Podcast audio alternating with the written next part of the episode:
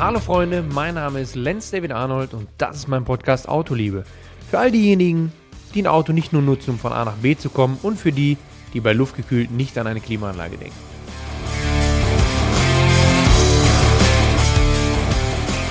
Einen wunderschönen guten Tag. Ich hoffe, ihr hört schon den Unterschied. Das neue Mikrofon ist angeschlossen. Ich bin auch hochgegangen ins Apartment hier, weil ich meine Ruhe habe. Der Raum ist nicht so groß. Kombiniert mit dem Mikro habe ich gedacht, wir kriegen ja feinste Studioatmosphäre hin. Ja, was soll ich sagen? Es waren turbulente Autowochen, turbulente Motorsportwochen. Es waren ja zwei, also letztes Wochenende mit der DTM, dieses Wochenende mit der VLN, mit der Formel 1. Sehr, sehr, sehr viel los. Ich meine, wir heißen zwar Autoliebe, aber trotzdem muss man auch ganz kurz als leidenschaftlicher Motorsportler und Motorradfahrer mal MotoGP ansprechen. Freunde, habt ihr den Unfall gesehen? Also wer Mugello kennt, Ende der Geraden ist schon pervers. Ist schon wirklich pervers. Ich hatte das Glück, ich durfte da mal Gruppe C fahren, 962 Porsche.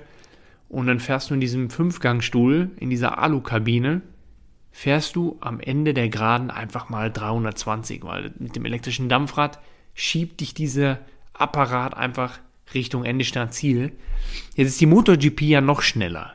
Und wer Mugello kennt, ist ja so ein leichter Linksknick am Ende, bevor es in die Bremszone geht, wo dann schon richtig geankert wird. Und da haben sich ja zwei berührt und sind bei über 300 abgestiegen. Das ist ein Worst-Case-Szenario, wo ich mir dran denke, also wenn ich Moped fahre und etwas schief geht auf der Rennstrecke, ich war jetzt noch nie auf der Rennstrecke, aber so stelle ich es mir vor, dann ist es ja eh schon schlimm. Aber wenn es über 300 passiert, da ist ja auch ein Wind. Von einem Wind, der dich von vorne berührt und tangiert, das sieht bei den Jungs immer so aus, als wenn die es gar nicht juckt, aber das muss ein Horrorszenario sein, wenn du dich nur absteigst, die Kontrolle verlierst, sondern auch noch einfach, ja, als, als Person so schnell bist. Ist aber zum Glück gut gegangen. Rossi wurde ja fast touchiert von dem Motorrad, was vorbeigeflogen ist, also richtig Glück gehabt, die Jungs.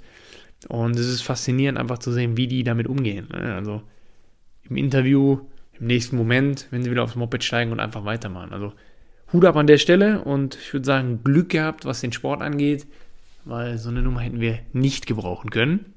Und wenn wir schon bei Problemen sind oder Problemfällen, Freunde, was ist denn in der Formel 1 los? Was ist denn in der Formel 1 los? Also ich bin jetzt, muss ich zugeben, nicht der größte Vettel-Fan, einfach in der Art und Weise. Äh, ich kannte ihn anders, deswegen ist das jetzt nicht mehr so das, wie ich ihn kenne, aber das ist ein anderes Thema. Aber Ferrari nicht in den Top 10? Ich meine, es ist immer schwierig. Wenn ein Teamkollege kommt, kennt jeder, jeder Motorsportler kennt diese Situation. Du hast einen Teamkollegen, du kriegst einen neuen Teamkollegen und deine Position im Team wackelt. Das ist das Schlimmste für jeden Rennfahrer. Und selbst wenn du für die gemeinsame Teamwertung fährst, ist der Teamkollege immer, und da kann keiner was anderes sagen, immer dein erster Konkurrent. Und zwangsläufig auch der, mit dem du dich misst. Was es natürlich nicht einfacher macht. Du machst hier Druck, Du willst liefern. Nicht umsonst wird halt in der Formel 1 auch, auch hochgezählt, ne? Qualifying-Duell. Wer gewinnt das Qualifying-Duell oder, oder das Rennduell? Und es gibt dann so Wertungen wie 5 zu 2 für Hamilton oder, oder, oder. Das sind Punkte, die setzen nicht nur den Fahrer unter Druck, sondern die schüren ja auch so ein bisschen, ein bisschen Stimmung bei den Fans, bei den Zuschauern. Die schaffen Lager. Ja, und ähnlich war es bei Vettel. Ja, ich meine, am Ende lief es nicht mehr so gut. Dann kommt Leclerc da rein, der wirklich sehr, sehr geil performt hat. Natürlich sieht er seine Chance, er ist befreit, er liefert einfach nur ab, er hat Bock auf ein geiles Auto und bumm, zack, hast du ein Problem, musst dich dagegen durchsetzen. Ne? Einer, der aufblüht, wo die ganze Mannschaft sagt, wie cool ist der denn? Und frischen Wind erlebt, gegenüber deiner Person, wo du dann natürlich da stehst, vielleicht ein Formtief hast und dann da dagegen ankämpfen musst. Also, ich möchte nicht tauschen, das ist eine richtig krasse Kacksituation, da muss man sich mal so, so, so vorstellen. Und es ist super schwer, sich da wieder rauszuboxen. Aber in Spa, natürlich ist da auch Leistung gefragt, aber beide Autos nicht in den Top 10 ist schon wirklich hart. Und wenn die Italiener kennen, mit wie viel Herzblut die da rangehen, dann weiß man, dass die in Italien die Flaggen gerade nur auf Halbmast hängen. Also ich bin gespannt, wie sie da wieder rauskommen wollen. Es ist ja so, dass man nicht irgendwie mal schnell da was zaubern kann während der Saison, sondern wenn du wirklich was verpasst hast, was die Entwicklung angeht, dann hängst du hinterher. Dann kannst du nur mit einem Trick oder Kniff irgendwie einer originellen Sache die Kuh vom Eis holen. Aber du kannst das Rad nicht neu erfinden während der Saison. Und das ist das Problem. Und ich fürchte, das wird auch für, für Sebastian jetzt bis zum Ende die Situation nicht erleichtern. Leclerc ist jung, der kann das machen. Der kann noch mal ein Scheißjahr haben, nachdem er so stark angefangen hat. Das ist kein Problem. Der steckt das weg. Aber für Sebastian könnte es an der Stelle jetzt echt eng werden. Man muss sich das vorstellen, dieser Formel 1-Zirkus ist ja riesengroß. Das heißt, da kommen wahrscheinlich über 100 LKWs nur fürs Formel 1-Feld an. Die Equipment aufbauen, Techniker, Hospitality, Logistiker etc. bla bla bla. Und dann liest man sowas, Druckverlust bei Leclerc. Ferraris Strategiechef erklärt das Spardesaster. Das heißt, die wollen mir jetzt erklären, das hat länger gedauert, der Boxenstopp, weil die Luftzufuhr zusammengebrochen ist beim Räderwechseln. Das ist natürlich was, das ist nicht zu entschuldigen. Also wie gesagt, das kann passieren, wenn du ein Hobbyteam bist, aber ja nicht, wenn du so einen Aufriss betreibst. Also das zeigt wirklich, dass da der Wurm komplett drin ist und ähm, dass die Jungs mal eine Pause brauchen oder sich neu sortieren müssen. Also man weiß nicht, was da los ist. Fakt ist, sie hatten durch Corona genügend Zeit, eigentlich sich vorzubereiten, aber ähm, ich bin auf jeden Fall verwundert, wenn ich das lese. Ist, wenn ich das lese. Es ist nicht mein, mein, mein Recht darüber zu urteilen. Fakt ist, es ist auf jeden Fall sehr, sehr verwirrend. Dann gibt es ja immer wieder neue Gerüchte zum Thema GT3, GT3 Plus, DTM-Nachfolger. Wo geht die Reise hin? Was passiert da? Ich finde es ganz spannend, um ehrlich zu sein. Die DTM hört ja auf Ende des Jahres. Und man muss natürlich noch schauen, wie macht man da weiter. Jetzt möchte man auf die GT3-Schiene gehen, aber halt eben GT3 Plus bedeutet wahrscheinlich kein ABS, ein bisschen größere Restriktoren, sprich Leistung freigeben etc nur Profis, keine Amateurfahrer. Okay, auch, verstehe ich noch, alles klar. Jetzt wird es aber eng. Wir haben September. Es gibt keine Zeit mehr zu entwickeln, es gibt keine Zeit mehr so wirklich zu testen, wenn man jetzt sagt, man möchte im Januar, Februar die in Anführungsstrichen neuen DTM-Autos auf, auf den Markt bringen. Jetzt ist die Frage ja die, wie stellen die sich das vor und wann wollen die mit richtigen Regeln rausrücken? Weil wenn man mit den Herstellern jetzt mal spricht und das ein oder andere hört, dann machen sich ja schon ein paar Fragen auf. Ich lese so ein Statement vom BMW, von wegen, wir würden die DTM gerne retten, haben aber kein Auto dafür. Dann gibt es wiederum witzige Foren, die dann alle Autos auflisten, vom M6 GT3 über den neuen M4 GT3, der jetzt schon rumfährt und testet, bis hin zum M8 GTE oder dem M4 äh, als GT4-Auto. Es gibt ja Varianten im Hause BMW. Trotzdem sagen die schon offiziell, ha, schwierig, wir haben leider kein Auto dafür. Und das hat mich veranlasst, mal ein bisschen tiefer zu bauen. Natürlich ist es auch so, dass ein Hersteller, wie jetzt Mercedes oder Ferrari oder Audi, ja gar nicht super, super, super interessiert sind, wenn man jetzt wieder so eine Super-Serie macht und man sagt, man fährt offen, dann ist man ja irgendwann limitiert anstelle von Porsche, weil der Porsche-Motor nicht wirklich viel mehr Leistung hergibt. Das heißt, Porsche ist da schon fast am Maximum. Und es ist ja immer so, dass wenn jetzt eine Markenvielfalt herrscht, dass alle Autos auf den schwächsten gebalanced werden. Und das ist natürlich irgendwann der Punkt da, wo die Hersteller sagen, wir haben jetzt hier nicht wieder neu entwickelt, um, um irgendwelche Gadgets und coolen Tricks und Moves äh, rausgeholt, um dann einen Restriktor zu fahren, um nur mit 70% Leistung zu fahren, etc. Und das sind halt die Punkte, wo ich glaube, es könnte wieder ein Machtspiel werden. Es ist neben der eigentlichen Problematik auch wieder ein Machtspiel hinter den Kulissen, das halt eben überlegt wird. Gehen wir diesen Schritt mit? Lassen wir uns einbremsen aufgrund des langsamsten Fahrzeugs? Wo geht die Reise hin? Was kann da überhaupt passieren? Deswegen sehe ich momentan noch nicht so viel Möglichkeiten für diese GT3 Plus als DTM-Nachfolger. Was aber nichts heißen muss. Das ist nur mein momentaner Stand. Ich bin natürlich auch daran interessiert, dass wir da eine schöne Nachfolgeserie haben, wo es richtig Action gibt. Auch wenn man da, ihr könnt ja mal in den Kommentaren schreiben, was, was euch so vorschwebt oder was ihr euch vorstellen könntet als, als DTM-Nachfolgerserie.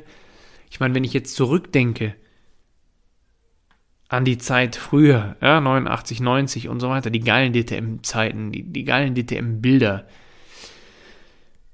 dann ist das natürlich was ganz Feines. Und dann müssten wir auch kein GT3-Auto haben, sondern dann wird es auch ein GT4-Auto tun. Und dann wird natürlich die Welt schon wieder eine andere, weil da kann man sich schon mal in den Kotflügel fahren, da kann man sich schon mal anschieben. Da kann auch schon mal Action sein, weil nicht so viel Aero da ist.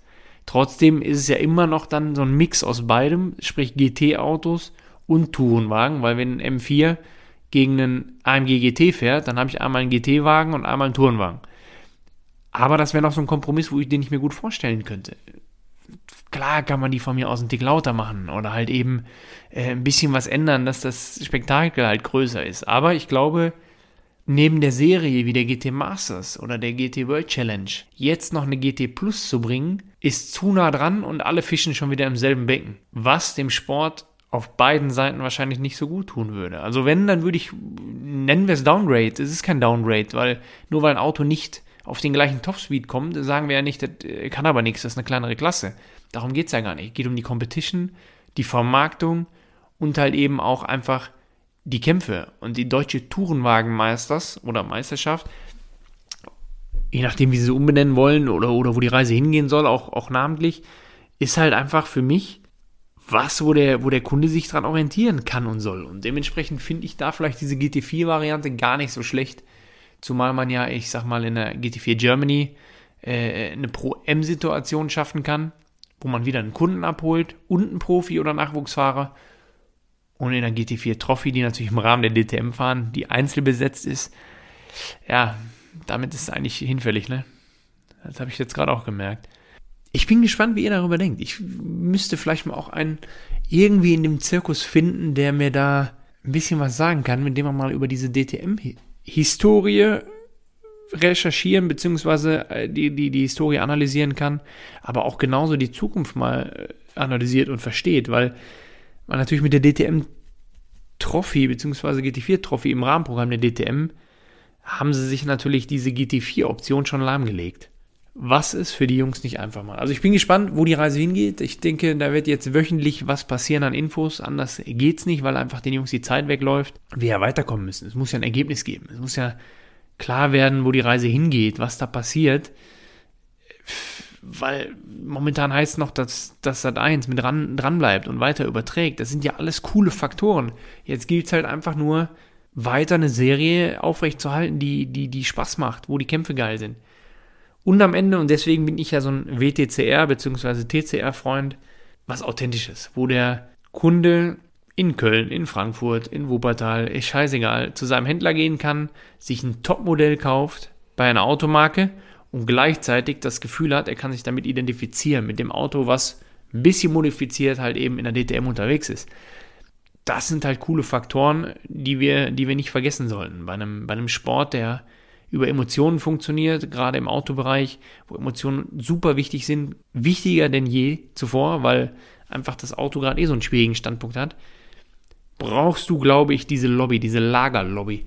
Sprich, wenn du jetzt, ich sag mal, das VW-Lager hast, kommt das VW-Lager. Hast du das BMW-Lager, kommt das BMW-Lager. Also sowas. Natürlich nur mit coolen Karren in der DTM. Aber wichtigste für mich sind da einfach die Kämpfe. Ne?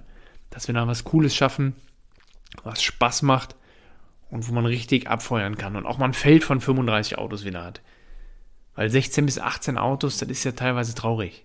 Ich überlege ja nur laut, weil ich bin ein Riesenfreund von der DTM. Jetzt kann der eine sagen, Operettenliga, äh, alles politisch, kann sein, von mir aus keine Ahnung. Darum geht es mir auch gar nicht, sondern als Sportler, als, als Rennfahrer, ich bin ja mal das, das Wittmann-Auto gefahren, den Red Bull M4. Es hat Bock gemacht. Es hat richtig Bock gemacht, dieses Auto zu fahren und da reinzudenken, zu verstehen, weil du einfach ein richtiges Rennauto bewegst. Ja? Du merkst richtig, wie, wie, wie steif das Ding ist, wo du sitzt hinter der B-Säule, dann ein bisschen zur Mitte orientiert. Dann hast du kein ABS. Jetzt hast du nicht übermäßig Leistung, brauchst du auch nicht, weil du musst trotzdem, die Challenge ist auf der Bremse. Auf der Bremse sauber aus der Ecke rauskommen und mit Aero arbeiten. So, dann fängt es an zu regnen, als ich den Apparat bewegt habe. Auf einmal merkst du, okay, back to the roots. Alles, was du im Kart gelernt hast, musst du jetzt wieder auspacken offline anbremsen, Linie kreuzen, wieder rausbeschleunigen, wieder Linie kreuzen. Auf einmal fährst du übers Gummi, das Auto bricht aus, du fängst ihn ab, musst mit dem Gas. Richtig, richtig geil. Und deswegen gucke ich mir momentan eigentlich die Regenrennen von der DTM noch lieber an, weil ich weiß, was die Jungs da innen drin zaubern müssen. Ohne ABS und ohne Traktionskontrolle. Und das ist halt schon was, wo ich sage, geil. Weil mir kann kein Motorsportler, auch kein Moderner erzählen, dass ihn das nicht reizen würde als Sportler generell geht man ja gerne an sein Limit. Man möchte ja immer Neues erarbeiten und neu ja, verstehen, interpretieren und, und sich verbessern. Und das kannst du ja dabei wunderbar machen. Wenn du ABS hast und Traktionskontrolle, bist du limitiert, weil dann macht die Regelung das. Und dementsprechend finde ich das einfach so geil, mit diesem Wissen mir das Ganze anzugucken. Was gab sonst Gutes? VLN von, habt ihr VLN gesehen? Sechs Stunden Rennen war jetzt am Wochenende und es lief gut für mich. Es lief wirklich gut. Wir haben die Pro M-Klasse gewonnen im GT3, SP9. Mehr war nicht drin, also mehr konnten wir nicht verlangen einfach, weil wenn man in einer Pro M, also Profi-Amateur-Fahrerbesatzung antritt, einfach um das mal zu erläutern, dann kann man ja nicht um das Gesamtpodium mitfahren. Es funktioniert nicht. Man hat zwar das gleiche Auto, aber diese Kombination Profi-Amateur, die macht es ja aus. Und ich meine, die ist vorgegeben, da gibt es ein Reglement und anhand des Reglements kann man halt eben dann gegen eigene Gegner fahren.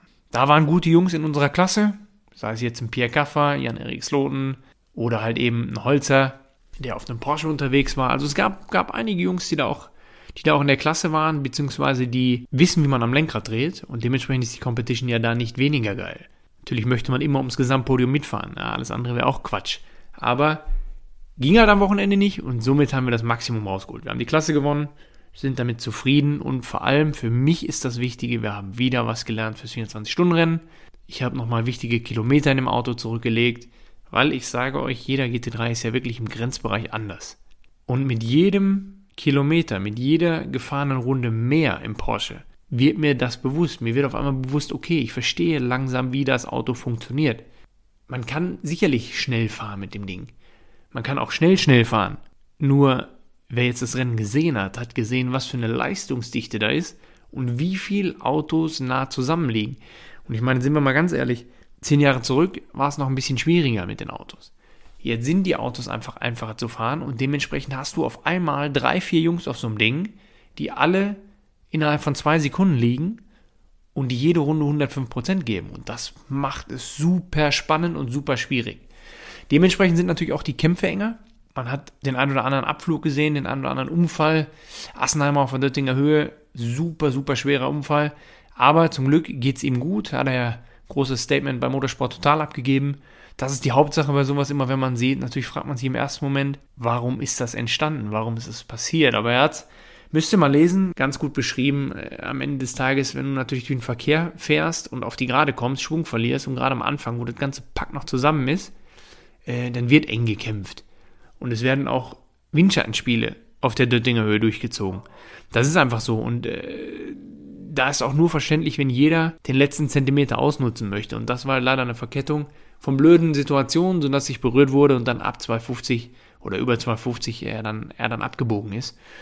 Wichtig ist, dass, dass er sich nichts getan hat. Trotzdem erschreckend, weil ich denke, auch jedem, der das jetzt, also jedem Fahrer, so inklusive mir, der das da wieder gesehen hat, denkt danach im Rennen schon mal eine Sekunde drüber nach und denkt sich, okay, war wieder ein Zeichen dafür, dass wir kein Schach spielen. Wir spielen kein Schach, wir haben einen Sport, der geil ist, der emotionsgeladen ist, der aber auch gefährlich sein kann. Und ähm, ich finde, das war einfach nochmal wieder so ein, so ein Weckruf jetzt vor dem 24-Stunden-Rennen, dass man sich halt eben auch da den nötigen Respekt und den nötigen Platz lässt bei allen Kämpfen. Und wer mich kennt, ich kämpfe wirklich gerne. Also von mir aus auch mit Kontakt. Das ist äh, alles im Rahmen, ist, ist echt okay. Gerade dann, wenn man danach abklatscht mit den richtigen Leuten, macht es ja auch Bock. Ja, wenn man sich da richtig schön besorgt, hätte ich jetzt beinahe gesagt.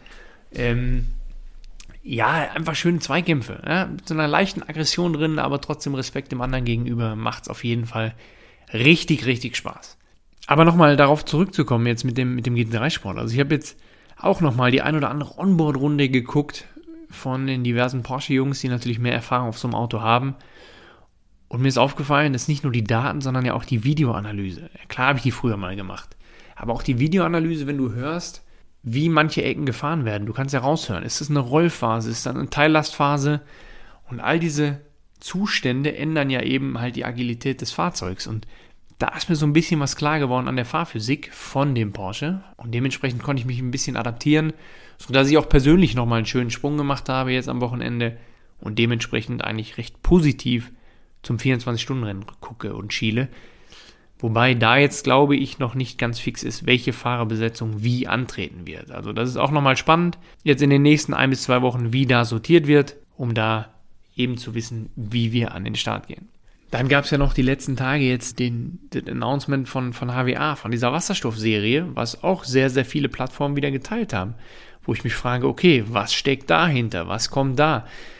Ich habe gerade das Gefühl, jeder hat eine gute Idee und wir sind an einem Punkt, wo man sich aber noch nicht zusammen an den Tisch setzt. Und ich denke, der nächste Schritt sollte schnell sein, dass die richtigen Leute sich schnell an den Tisch setzen und mal eine gemeinsame Lösung für den Motorsport äh, überdenken, um von mir aus zwei neue Serien zu schaffen, die auch in einem Rahmenprogramm fahren, um einfach ein geiles Erlebniswochenende für den Zuschauer zu, zu kreieren. Das sollte Schlüssel sein und nicht jetzt, welche Serie kann alleine überleben. Keine überlebt alleine. Und wer jetzt mit 34 alle, die jetzt mein Alter haben oder älter werden, die Bero Top 10 noch kennen. Und wer die Bero Top 10 kennt, ich fand's geil. Es waren Tourenwagen, fast seriennah, äh, die, die coole Kämpfe geliefert haben. Dann waren immer ein, zwei Markenpokale noch im, im Vorprogramm, die sich richtig durch die Hütte gefahren sind. Äh, es gab eine Zeit mit der V8 Star, Silhouettenautos, war für mich sehr, sehr geil, weil du hattest verschiedene Silhouetten drauf es waren coole Kämpfe, es war ein geiler Klang, die Dinger hatten Bums, die hatten also Leistung und Klang, das war einfach ein Fest, wenn die da lang gegrollert sind. Äh, ein volles Starterfeld. Ich weiß noch, da gab eine Opel-Karosse, eine Jaguar-Karosse. Das war richtig gut. Hat einfach Spaß gemacht. Und ich weiß bis heute nicht, warum die Serie eigentlich, eigentlich gestorben ist, weil das war für mich so ein Erlebniswochenende. Jetzt geht der Masters auf einem guten Weg, aber man muss natürlich dranbleiben. Man muss das Ganze frisch halten, man muss authentisch bleiben, das muss überschaubar sein von den Kosten und halt eben, du brauchst coole Serien, die leben. Die leben und die irgendwie so ein Mix sind aus, aus richtiger Rennfahrer und YouTube-Star. Weil wenn wir, ich sag mal, in zehn Jahren nur noch YouTube-Stars fahren haben, dann ist das schön, aber dann haben wir keine Motorsport-Fans mehr da, sondern haben wir YouTube-Fans da, die den sehen wollen. Und das macht mir so ein bisschen Angst, weil mir fehlen mittlerweile die, die Namen, die Größen. Ich kenne so viele, ich nenne keinen Namen, aber den sehe ich momentan sehr oft, wenn ich äh, renntechnisch unterwegs bin. Ob ich fahre oder als Teamchef, ist für mich auch einer mit der top deutschen Piloten äh, der letzten 30 Jahre. So oft hat er auch kein Cockpit mehr momentan. Und deswegen macht er auch links und rechts was anderes. Und was ich daran so schlimm finde, ist, meine Generation und älter haben diesen Mann natürlich auf dem Schirm, weil er ein geiler Typ ist. Aber alles, was nachkommt, diese 25-Jährigen, 20-, 25-Jährigen, die haben den nicht mehr auf dem Schirm. Dass der aber hier richtig äh, deutschen Motorsport abgefeuert hat, das, das interessiert die gar nicht. Und das finde ich so erschreckend. Deswegen sage ich, wir brauchen weiterhin, es ist scheißegal, und wenn da 10, 12 YouTuber mitfahren, brauchen wir genauso 10 geile Renngrößen, weil nur an denen kann der A, der YouTuber lernen, und da macht es auch richtig Bock, wenn du die Jungs fighten siehst, weil du weißt, was sie für Know-how haben. Und nicht äh, im Prinzip fünfmal was probieren, viermal geht's gut, beim fünften Mal rappelt's im Karton. Deswegen der Mix von Show, und Größen im Sport, die, die Tiefgrund haben. Also sei es von der Historie, sei es von der Erfahrung. Das ist eine andere Art von, von warum es attraktiv macht, beziehungsweise das, das Ganze irgendwie auch vermarktbar macht. Und da sollte halt eben dann, dann jeder mal drüber nachdenken. Also auch der ADAC in, der, in, der, in dem Masters-Wochenende, weil auch da ja so ein bisschen der Trend war, ne? dass, dass da jetzt ein paar YouTuber rumfahren. Ja, ist schön, klasse. Die ziehen von mir aus auch ein paar Zuschauer. Ja, leider war, ist halt äh, 21. Jahrhundert. So, Trotzdem muss man da die Brücke schlagen. Und auch eigentlich, um die, die richtigen Leute anzusprechen, noch an so einem Wochenende, um auch für den YouTuber den Mehrwert zu machen, müsste der sich auch einfach viel näher zusammentun mit dem eigentlichen Motorsportprofi. Damit beide Parteien was davon haben und wir gemeinsam weiterhin Spaß an unserem Sport haben. Und das muss ich alles noch so ein bisschen mehr vernetzen, weil ich glaube, es sind noch 80% von denen in jeder Position im und um den Motorsport herum sehr egoistisch unterwegs und sehr ich-bezogen unterwegs und oberflächlich. Und ich glaube, wenn man das schön vernetzt, können wir auch weiterhin da die nächsten 10, 15, 20 Jahre geile Motorsport-Zukunft haben. Da sollten wir alle, alle dran feilen, alle dran arbeiten. Ich bin trotzdem gespannt. Schreibt mir in die Kommentare, was ihr, das war jetzt so ein bisschen eine verwirrte Folge, einfach, ich, das explodiert in meinem Kopf. Ich habe so viel Anregungen, so viele Ideen, äh, so viel Besorgnis, was links und rechts passiert. Deswegen ist alles so ein bisschen verwirrt und ich habe einfach mal ein paar Fragen aufgemacht jetzt in der Folge, um so Gedankenanschlüsse mal loszutreten. Und ich bin mal gespannt, wie ihr darauf reagiert, beziehungsweise was ihr halt eben für Vorschläge habt. Wie soll die DTM aussehen, die neue, also der Nachfolger? Seht ihr da die GT3-Basis? Seht ihr kleinere Fahrzeuge? Wie soll es nach außen vermarktet werden? Was sagt euch das Masters-Wochenende? Kennt ihr die Bero Top 10 noch? Also, ich kann sicherlich alleine den Sport nicht ändern. Das kann auch kein weiterer alleine, sondern es geht nur darum, dass man halt eben analysiert, versteht und einfach drüber redet. Und vielleicht sieht es ja der ein oder andere, der eben in der Lage ist, da was zu bewegen, sodass man da halt mal, mal schaut, dass man irgendwie die richtigen Leute an den Tisch kriegt. Das könnte nämlich sehr, sehr spannend werden. Seid kreativ, haut mir einiges äh, unter den Post. Ich hau einen Post raus und dann schauen wir mal, wie kreativ ihr seid, was ihr euch vorstellt, was ihr euch im Motorspiel wünscht. Und dann kann ich ja mal nach versuchen, irgendwie Termine zu machen, die richtigen an den Tisch zu kriegen oder vielleicht halt mal auch ein paar Stimmen aus der Richtung zu bekommen. In diesem Sinne, ich wünsche euch eine entspannte Woche.